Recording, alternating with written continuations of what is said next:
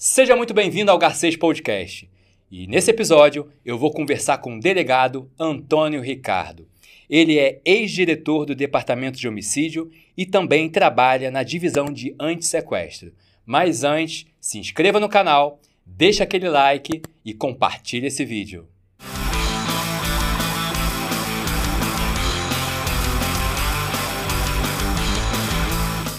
Delegado Antônio Ricardo, seja bem-vindo aqui ao Garcês Studio, ao podcast. Muito obrigado pela sua presença. Obrigado, Rafael.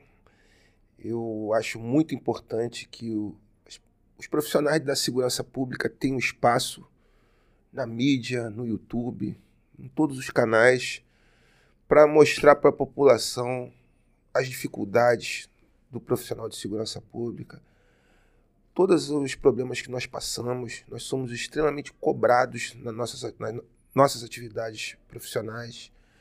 E muitos falam várias coisas, muitos se dizem especialistas no assunto, sem nunca ter vivenciado o dia a dia de uma delegacia de polícia, a delegacia de polícia que é o filtro da sociedade e no balcão da delegacia eh, nós que trabalhamos em delegacias, né, existem é, profissionais da Polícia Civil que atuam em departamentos administrativos, porém, aqueles que trabalham em unidades operacionais, delegacias especializadas é, ou distritais, aquele dia a dia, aquela rotina, você vê os problemas da sociedade com muita proximidade ali com o cidadão, aquela pessoa que busca a delegacia é, necessitando é, clamando por justiça, necessitando de um auxílio, de uma orientação. Às vezes não são casos policiais, são orientações.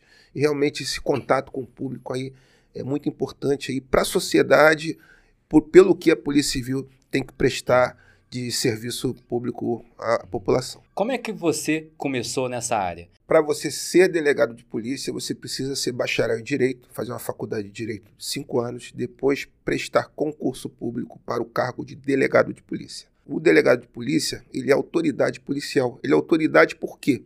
Porque ele decide. Ele, no curso da investigação, ele vai dizer, por exemplo, que há necessidade de uma busca e apreensão então, quem vai fazer aquela representação ao juiz é o delegado de polícia.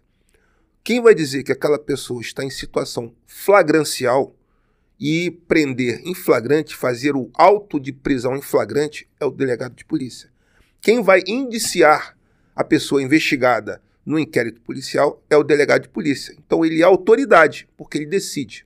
E também é policial porque ele também exerce a função de atividade policial. Por exemplo, o delegado ele pode fazer uma prisão em flagrante. Se ele vê um crime acontecendo, ele pode ir lá e prender o criminoso em flagrante delito, porque ele também é policial. Então, realmente, essa função ela é híbrida. E, além disso, o delegado de polícia é o primeiro garantidor dos direitos do cidadão. Então, quando a pessoa vai parar numa delegacia, toda ocorrência civil, ela tem que parar em uma delegacia de polícia. E lá, o delegado de polícia vai analisar aquele fato e vai analisar também sobre a ótica dos direitos e garantias individuais constantes na Constituição Federal e ali garantir os direitos daquela pessoa eventualmente conduzida para que seja formalizada toda aquelas é, ocorrências policiais. Então, havendo ali uma prisão em flagrante, o preso também tem os seus direitos e garantias fundamentais é, preservados ali, e quem tem que ver isso é o delegado de polícia. E além disso, Rafael, que é importantíssimo, um delegado combatente é como se fosse um guerreiro da sociedade, porque ele está ali atento às ocorrências da sua região, né, como se fosse um verdadeiro xerife. Né? Inclusive, o nosso símbolo é uma estrela. E quando ele está ali na atividade policial, ele tem que ser realmente o xerife. Ele tem que pegar aquela região que ele comanda e não deixar nada de ruim acontecer. Então, são várias funções que o delegado de polícia exerce, né? além de comandar a Polícia Civil. A Polícia Civil é comandada por delegados de polícia. E, em cima desse contexto todo, realmente é, cria-se um, uma, uma, necessidade ali né, das pessoas quererem ser delegado, né, e por isso que é um concurso tão difícil. O meu concurso eram 250 vagas, passaram 53. Sobraram quase 200 vagas. E aí já se foram 23 anos. assim que você entrou para a polícia, você já almejava esse cargo? Não, eu entrei como delegado. Ah, já entrou como entrei delegado? como delegado. Eu era advogado, eu advoguei um período, no começo da minha carreira. E só que eu, eu vi ali na, na advocacia uma necessidade de ir além. E por que ir além? Porque quando você está ali no dia a dia da advocacia, é, hoje mudou bastante né, com a questão do, do acompanhamento online, do peticionamento online, mas há uns anos atrás era tudo físico. Então, era o balcão da serventia, é, o pedido oficial de justiça para citar, e tudo muito difícil, tudo muito emperrado.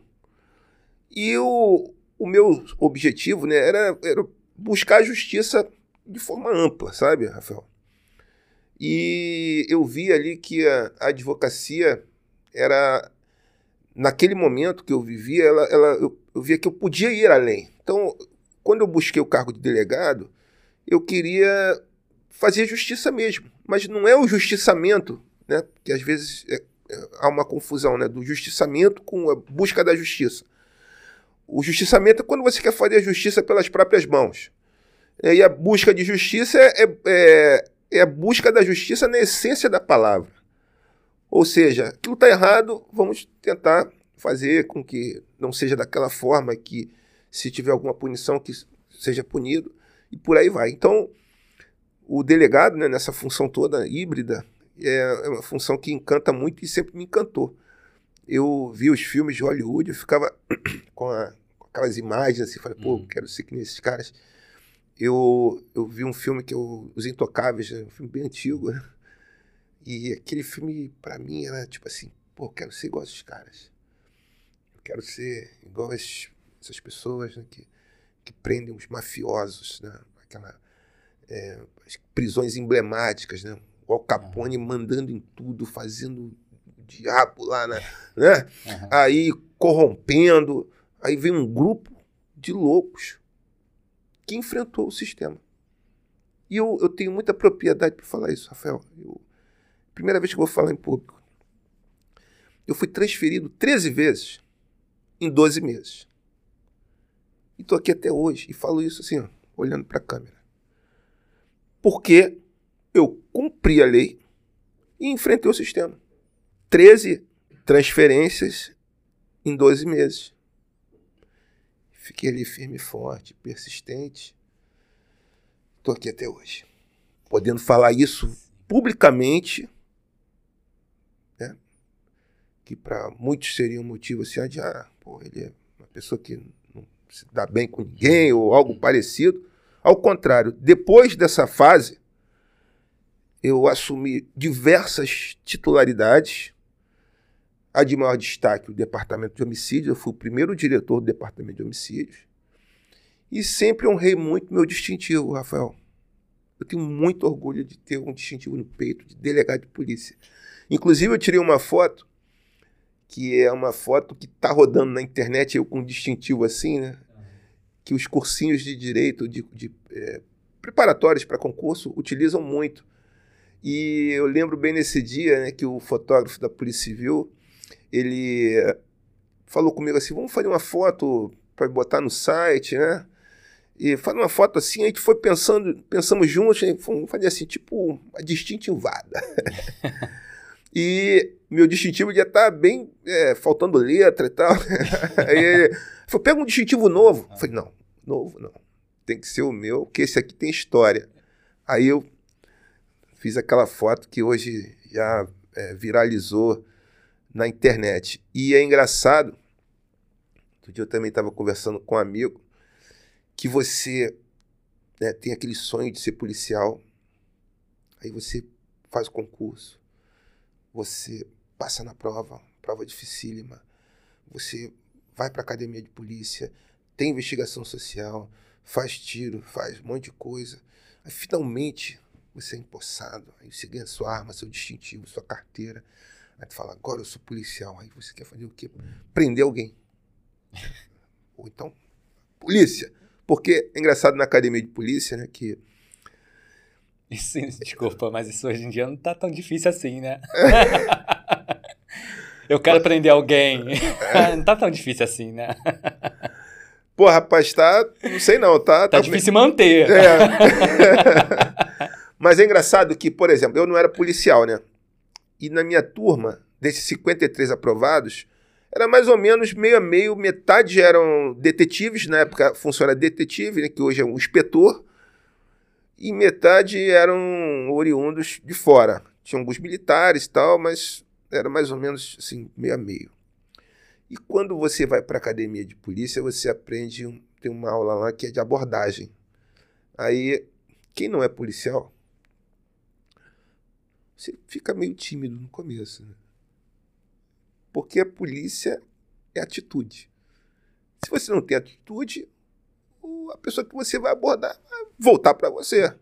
Entendeu? Então, quando você sabe fazer uma abordagem com decisão, com firmeza, aquilo aí já é mais do que suficiente. Evidentemente, tem a tática, tem, tem, um apoio, tem que ter uma pessoa ali do teu lado, te ajudando. Mas na academia, quando você não é policial, para você, a gente faz um, o treinamento com uma, uma arminha de madeira, assim, simulando uma arma. Aí você vai meio tímido assim, polícia. e você acaba, é, o, o, instrutor, aí te dá uma bronca. Olha, se você enquadrar alguém assim, você não vai arrumar nada. Aí você vai evoluindo. É, é, é, nítido que você é muito apaixonado pelo que você faz, pelo que você escolheu na sua vida, né? E vendo jovens querendo entrar, né, é, jovens, adultos, enfim, querendo entrar para esse, esse mesmo cargo, o que você acredita que motiva eles a estarem e quererem e almejarem esse cargo? A carreira propriamente dita ela é motivante, porque o servidor público ele tem estabilidade. O policial ele é funcionário do estado do Rio de Janeiro. Eu já passei por vários governadores e continuo aqui. Vários governadores passaram na minha carreira. Então acho que a estabilidade é importante para o que nós fazemos. Até mesmo porque, como eu disse anteriormente, eu fui transferido 13 vezes em 12 meses. Certamente, quem fez isso comigo, se pudesse me demitir, já teria feito isso. Vai embora. Transferência é um tipo de punição, né? Punição entre aspas. É, no meu caso. Ou você incomodou. Eu, é, é isso. Eu dormi com a Copacabana, acordei com o Comendador Soares. Desse jeito. Né? Mas, mas a ideia é essa? É, tipo, é funciona como uma, uma nesse, punição, nesse, um nesse, nesse triste episódio aí que fizeram comigo, foi uma perseguição nítida. Nítida. E felizmente passou. Felizmente passou e eu tô aqui firme e forte. Mas nós temos que ser resilientes, porque às vezes a vida nos proporciona esse tipo de situação uhum. a gente tem que ser firme e continuar ali. Eu aconteceu isso comigo por conta dos meus ideais, porque eu entendi, eu analisei uma, um fato que foi apresentado na delegacia e, na minha opinião, aquele fato era isso, não era aquilo. É, assim, resumidamente, levaram um advogado algemado para a delegacia dizendo que ele tinha desacatado lá um, uma guarnição que, que fazia uma repressão a estacionamento irregular na orla de Copacabana. O prefeito, na época, queria reprimir a prostituição na orla. É como a prostituição não é crime, o crime é o favorecimento da prostituição ou casa de prostituição. A prostituição em si não é crime. E o que, que ele teve a brilhante ideia? Vamos rebocar os carros que estão estacionados nas calçadas. Aí, essa estava é, tendo uma festa num edifício famoso ali em Copacabana. Aí no meio da festa, aquela confusão, né? Tô rebocando, tô rebocando, tô rebocando, aí desce todo mundo. E uma das pessoas que, que estava com o veículo já começando a ser içado era uma senhora idosa. E ela, muito educada, foi falar com a pessoa lá responsável. E essa pessoa falou: Ó, seu carro está estacionado na calçada. Ela, não, tudo bem, eu tô errada, eu vou. Senhor pode me multar mas eu sou idosa e tal, e se puder liberar meu carro. Aí, essa pessoa que estava fazendo a abordagem chegou, deixa eu ver sua identidade, sua habilitação. Aí essa senhora estava com a habilitação vencida, porém o carro parado. O carro estava estacionado irregularmente e ela com a habilitação vencida. E o que, que diz a lei de trânsito? Quando a infração penal, a infração administrativa de trânsito puder ser sanada no local, o veículo será imediatamente liberado. Por isso é que eu falei, autoridade. Está na lei. Ou seja, ele deveria infracionar aquela pessoa e falar: tira o carro daqui de cima. Acabou a história. O fato dela estar com a CNH vencida também não tem nada a ver, porque ela não estava conduzindo o veículo. Ela tinha um documento de identificação vencido. Tá entendendo? Então, assim, aquele contexto todo, aí vem um advogado, um advogado conhecido, e começa assim a surgir contra aquela decisão. Aí começa a questionar, questionar. Aí o, a pessoa responsável falou: oh, você está muito exaltado, isso é desacato, mete algema e delegacia. Chegou na delegacia, já viu o advogado algemado, tomei pé rápido ali do que estava acontecendo. Falei, olha, tira a algema dele. Aquilo ali já foi um. Falei, peraí, o advogado está algemado por quê? Porque ele está se insurgindo contra uma arbitrariedade. Aí, o desacato virou um abuso de poder, virou um abuso de autoridade. Aí esse indivíduo que, que estava cometendo abuso de poder, ele pega o telefone na minha frente, fala, Ô, fulano de tal, tô aqui na delegacia tal e tem um delegado aqui assim que disse que vai me autuar. Não teve jeito, Rafael. Foi autuado. Aí, esse superior na época, fez contato com o delegado titular, eu era o delegado plantonista. E ele foi para a delegacia, um homem muito honrado, que eu tive o prazer de trabalhar. E também né, se situou no que estava acontecendo. Ele falou: ah, você está certíssimo. Eu não vou mexer uma vírgula na tua decisão. Então, aí o superior ligou e falou: olha, é isso aí. Não tem jeito, não.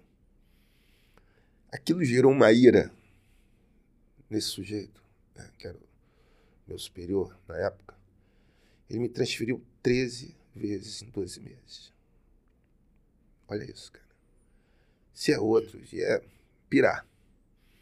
E eram assim, os lugares mais extremos do Rio de Janeiro. Tá? Uhum. Era região de São Gonçalo, para Baixada Fluminense, capital. Onde faltava, me mandava. Eu não conseguia parar em lugar nenhum. Mas hoje eu estou aqui. E, qual foi o caso assim mais complexo que você pegou na sua vida? Sem dúvidas, é o caso da vereadora Marielle, né, com o seu motorista, que foi um caso que, para mim, eu considero um marco divisor na segurança pública, por conta de tudo o que aconteceu, de todas as prisões que foram oriundas dessa investigação principal, do lixo, do lixo da, da segurança pública que nós metemos a mão, pessoas perigosas, pessoas mais cruéis que estavam matando já há bastante tempo no Rio de Janeiro. Nós conseguimos é, prender vários integrantes dessas quadrilhas e a cobrança que teve, tudo que aconteceu foi, foi muito desgastante emocionalmente para mim. É, foi muito difícil, sabe? Também posso dizer que o caso da Rocinha, em 2017, quando houve uma mudança na facção que domina aquele, aquela região, foram 30 dias de intensos, intensos trabalhos. A gente conseguiu levar à prisão ali dezenas de criminosos, conseguimos manter preso, é, presos vários criminosos que estavam na iminência de ser libertos. Mesmo na cadeia, nós conseguimos provar que eles estavam por trás dessa invasão, dessa guerra. Não sei se você lembra, parou o Rio de Janeiro, no meio do Rock in Rio. Os turistas normalmente ficam na Zona Sul e vão né, para o Rock in Rio, ali, passando pela Rocinha. E aquilo ali foi um, uma, uma, época também muito difícil na minha vida, né? E muita história, Rafael. Por exemplo, Campo Grande, eu fui jurado de morte. Quando eu fui delegado de homicídio de Campo Grande, DH Oeste, fui jurado de morte. Teve situações quase que sobrenaturais, cara, que são, assim, é, muito curiosas, né? E a gente teve assim que tomar muita cautela, muita precaução na época tinha o fax, o fax chegava o tempo inteiro com informações que iam me matar, que iam planejar um suposto assalto para me matar, então foi muito tenso. Com certeza tem muitas histórias, se a gente ficar aqui contando cada uma delas, é a gente vai, o vídeo vai ficar aí uns, umas 3, 4 horas. Mas o que me deixa muito curioso, né, porque você traz um, na sua voz, né, porque são casos pesados, né, são casos sérios. Todo caso que vai à polícia, obviamente, é sério. Mas e como é que fica o lado emocional do delegado? Como é que fica o lado emocional da polícia ao ver toda essa questão? Até uma curiosidade, né? Porque a gente às vezes vê a, a, o distintivo, a gente vê o colete, a gente vê a arma, mas a gente não vê o ser humano que tem ali atrás. Né? Isso não é passado. Como é que fica esse ser humano por trás desse colete, por trás dessa arma e por trás desse distintivo? Exatamente, Rafael. É impossível a gente não se sensibilizar com as coisas, entendeu? Então, normalmente, quando crimes é, ocorrem crimes que envolvem crianças, assim, chacinas, é, covardias com idosos, eu já descobri cemitério clandestino que quando você desenterra o corpo está ali um, um, idoso com as mãos para trás, enterrado numa cova rasa. É, é, muito ruim isso, sabe? Então, assim, é, são várias coisas que você vai acaba superando. Você, você tem que chegar em casa e, e deixar o problema do trabalho no trabalho e em casa são outros problemas, né? Então, assim, eu, eu curto eu curto tocar, né? Você sabe disso, né? Isso para mim é, uma, é um relax mental. Eu, para mim a música é uma, é uma oportunidade de eu, de eu relaxar minha mente. Aí eu também curto muito esporte, né? Eu já fui atleta, fui atleta de waterpolo, joguei campeonato já e tal. É, hoje faço tênis, jogo futebol, gosto de jogar minha pelada, gosto de dar minha corrida, faço musculação. Então isso é que faz você é, tentar superar as coisas. Né? E eu acho que o grande desafio do, do gestor público, principalmente aquele que comanda, né, aquele que está à frente das unidades operacionais, seja Polícia Civil, Polícia Militar, Polícia Penal, Polícia Federal, é você motivar a tropa sabe? Motivar a tropa, porque é, os policiais já estão com muito tempo de casa, acabam se sentindo desmotivados e, e aquela história, você está sempre ali do lado do policial é uma forma de você motivá-lo, porque uma coisa é eu falar, vai lá, resolve aquilo. Outra coisa é estar do lado do policial, né, que é o meu perfil, estar ao lado do policial e falar, vamos juntos. Isso aí é muito importante. Senão, a, gente acaba entrando numa mesmice e as coisas não acontecem como você quer. Às vezes, é, por conta da desmotivação, o, o, foco que poderia ser melhor acaba não acontecendo. Então, eu acho que o, o grande desafio do gestor hoje, o gestor público da segurança pública, é motivar a tropa, fazer com que o policial realmente ele se sinta estimulado em trabalhar, até mesmo porque a gente vive um momento muito difícil que as polícias acabam ficando na berlinda.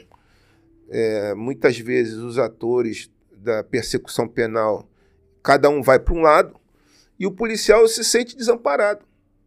Ele se sente desassistido. E às vezes é tratado como criminoso. Ele está ali conduzindo uma prisão e é tratado como criminoso. Então, realmente, esse é o desafio: motivar a galera. Agora você também está vindo a candidata a deputado estadual. Como é que você vê, né, nessa, numa nova possibilidade, numa nova carreira, de uma nova fase, como é que você se vê né, de, como deputado estadual, num possível né, mandato? É, quais são os seus principais projetos em relação à segurança pública? A, a função de delegado de polícia, ele possibilita você ter o contato com a população diretamente. Então, a segurança pública é o grande vetor da economia do estado do Rio de Janeiro. E o Rio de Janeiro, tudo que acontece aqui reverbera muito, reverbera no Brasil inteiro, principalmente aqui no município.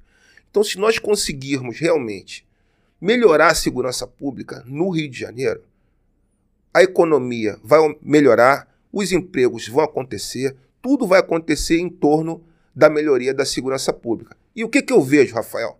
Eu vejo um monte de gente falando de segurança pública e que nunca vivenciou isso. Até estudiosos que falam a operação na comunidade não resolve nada. É, nitidamente você vê que aquela pessoa não sabe o que está falando.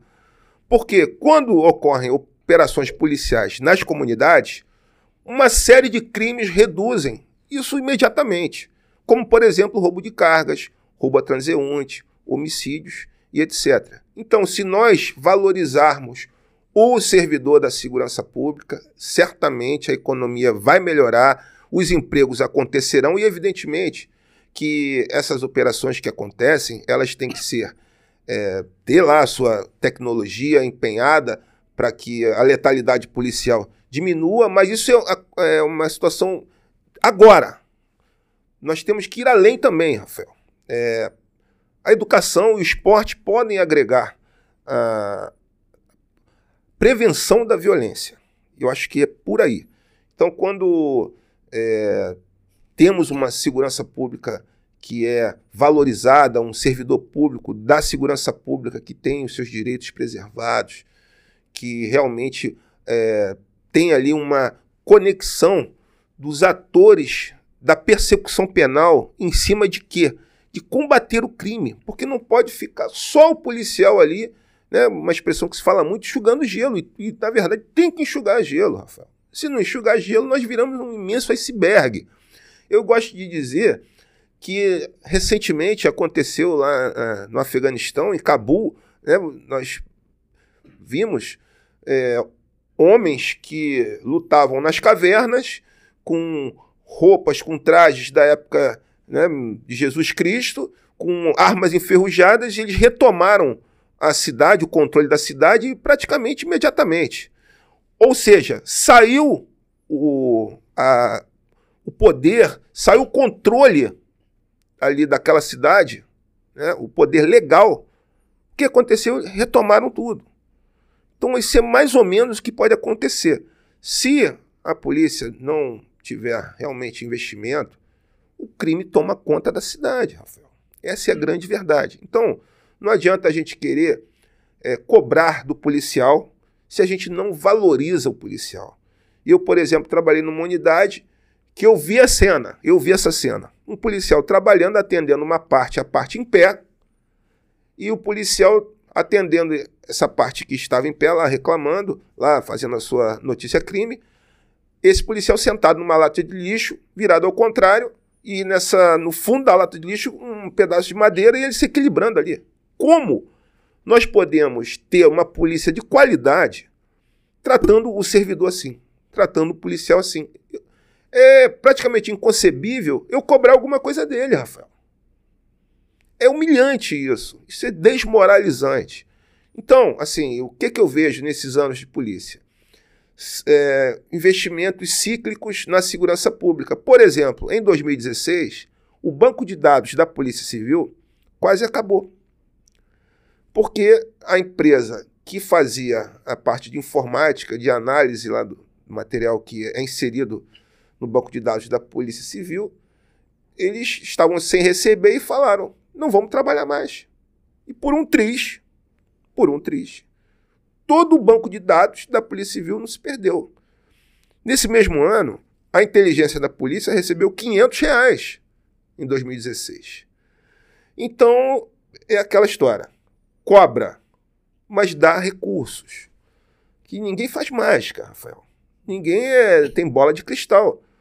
Se você vai na cena de um crime e que a perícia ela consegue identificar ali a autoria daquele crime de forma científica, por que não ter esse tipo de perícia na investigação?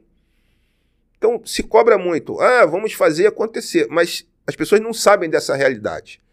Então, assim, como parlamentar, eu quero realmente fazer essa conexão dos atores da persecução penal, polícia, Ministério Público, Judiciário, para que realmente haja uma integração muito forte no sentido de que o combate ao crime do criminoso de rua, das organizações criminosas, das lideranças de organizações criminosas, da movimentação financeira desses grupos, eles realmente sejam é, canalizados para que isso diminua. Porque quando a gente ataca a organização criminosa, né, a Polícia Civil tem um papel de destaque aí na sociedade que muitos não sabem.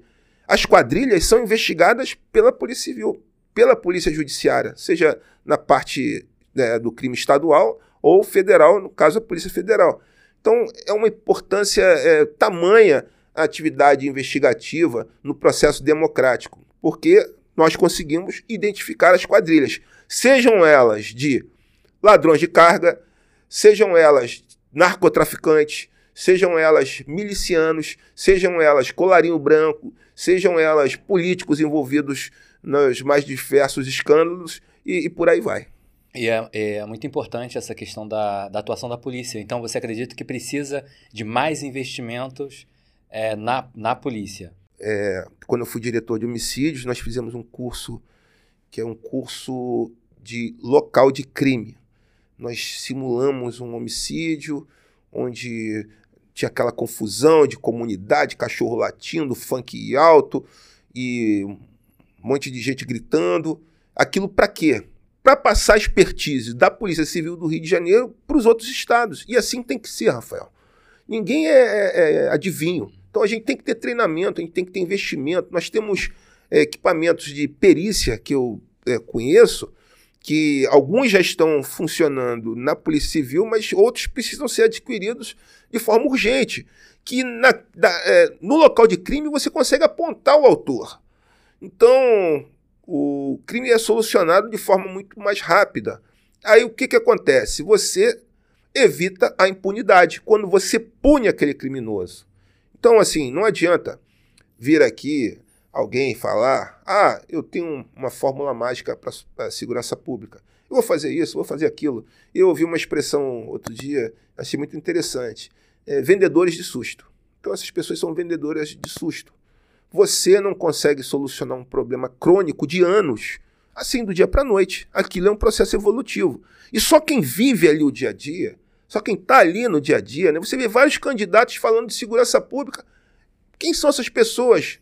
No métier da segurança pública. Não são ninguém. E são palpiteiros. Outro dia eu participei de uma reunião que o, o candidato estava dizendo que o, o programa presente era a solução para tudo. Olha só, é importantíssimo. Em algum momento, por exemplo, eu até perguntei isso né, para um outro candidato que já esteve aqui presente no estúdio, e sobre como é pensado os projetos, né, essa questão é, seria interessante, ao pensar num projeto para a segurança pública, seria interessante trazer especialistas da área para poder estar tá debatendo e discutindo, para poder, em seguida, apresentar isso para um parlamento, por exemplo? Sem dúvida, Rafael. Tem que falar com quem? Tem que conversar com quem vivencia aquilo. Como é que uma pessoa que nunca sentou numa delegacia quer falar de segurança pública? É absurdo. Mesma coisa, Rafael, você está com dor de barriga? Vou te dar um remédio. Pelo amor de Deus, eu não sou médico. O remédio que eu tomo pode ser bom para mim. Ou então é o médico do Google. Você ah, tá com um problema assim, ah, eu vou no Google e vejo. Isso não existe. O que existe é quem está ali no dia a dia, quem vivencia o dia a dia, quem sabe os problemas da sociedade. E na delegacia, né, você vive com, com várias situações, inclusive várias, várias ocorrências não são é, de cunho policial, são orientações, às vezes é uma árvore que precisa ser podada, é um buraco na rua, que acaba parando na delegacia. Existe uma reunião mensal, é o Conselho Comunitário de Segurança. Todos os bairros, todos os municípios do Rio de Janeiro possuem. Quem tiver interesse, depois busquem na internet. Uma vez por mês, a sociedade se reúne com a, as autoridades é, locais, né, o delegado, o comandante do batalhão, e expõe as suas necessidades, expõe os seus, é, suas agruras e, e, por aí vai.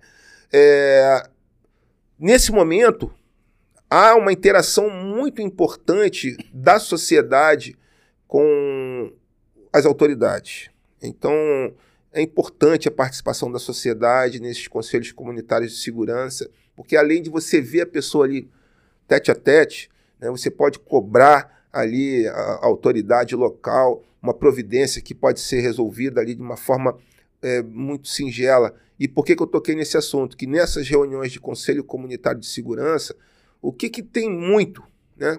Que que, qual é a maior demanda da sociedade ali? É a árvore, é o buraco, são demandas que não são policiais, não são diretamente, diretamente ligadas à segurança pública. Então, eu aconselho né, quem depois nos assistir, procurar o seu conselho comunitário de segurança e participar. porque só participando, só ali com a voz do cidadão é, ativamente nesses momentos, né, públicos, inclusive essas reuniões são gravadas, elas têm ata e fica aquela cobrança ali como se fosse uma reunião de condomínio de bairro, mais ou menos assim. E assim, para a gente fechar de uma coisa bem objetiva, qual é o Rio de Janeiro que você gostaria de viver? O Rio de Janeiro que eu gostaria de viver é um Rio de Janeiro mais tranquilo, um Rio de Janeiro onde nós possamos sair às ruas com mais tranquilidade, sem se preocupar em ser roubado, sem se preocupar em ser assaltado. E aí eu vou, não é só o criminoso é, da rua, né? eu vou além. É o criminoso que nos rouba no parlamento, é o criminoso que nos rouba no poder executivo e acaba virando até motivo de chacota para a população Brasil afora, né? que o Rio de Janeiro tem essa pecha né, de termos aqui políticos envolvidos com os mais diversos tipos de escândalo. E isso não é motivo de orgulho para ninguém, principalmente para o cidadão fluminense, principalmente para quem mora no Rio de Janeiro. Isso é um motivo de tristeza. E a gente tem que mudar isso, Rafael. Não adianta a gente ficar colocando pessoas fisiológicas que compram o voto. Eu tenho aí nas minhas andanças ouvido muito de compra de voto. E assim, eu sou delegado, as pessoas comentam assim, parece que eu, eu ainda sou delegado, eu estou nativo, eu sou delegado da delegacia de sequestros. E, gente, é absurdo isso. Então, o eleitor ele tem essa chance de agora né, votar e fazer diferente. Votar em pessoas que realmente são engajadas com a sociedade, com o serviço público, com a valorização da vida, isso é importantíssimo, né? Depois da vida, se nós não estivéssemos vivos, não estaríamos aqui. Né? E depois da vida, a liberdade. Então, é o criminoso que vem cometendo crime ali impunemente, aquilo vai sendo estimulado para ele. Então a gente tem que tirar essas pessoas de circulação para que realmente o, a cultura da impunidade seja reduzida aos poucos para ter uma sociedade melhor. Eu até já falei é, uma entrevista que eu fiz, né, um, um, amigo meu que ele tem um canal nos Estados Unidos. Né, ele falou: o que você falaria para as pessoas que moram lá, né, que se mudaram para lá, para que voltem, Rafael? Voltem, porque o Brasil é um país que tem um potencial incrível, o Rio de Janeiro tem um potencial incrível, o Rio de Janeiro ainda é a porta do Brasil para o mundo e aqui nós temos que fazer a diferença. Nós temos que melhorar aqui, nós temos que fazer alguma coisa pela população, pela sociedade. Antônio, muito obrigado pela sua participação, por você estar aqui no Garças Podcast, tá bom? Obrigado, meu amigo. Obrigado pelo convite. Sempre que precisar, estaremos disponíveis, tá? Fica na paz aí. Grande abraço a todos. E para você que gostou desse vídeo, ó, curte, se inscreva e compartilhe. E lembrando também que o delegado tem um canal no YouTube, que é o Fala Autoridade. Então, passa lá no canal dele, se inscreva também no canal, tá? e viralize esse vídeo. Um grande abraço, valeu!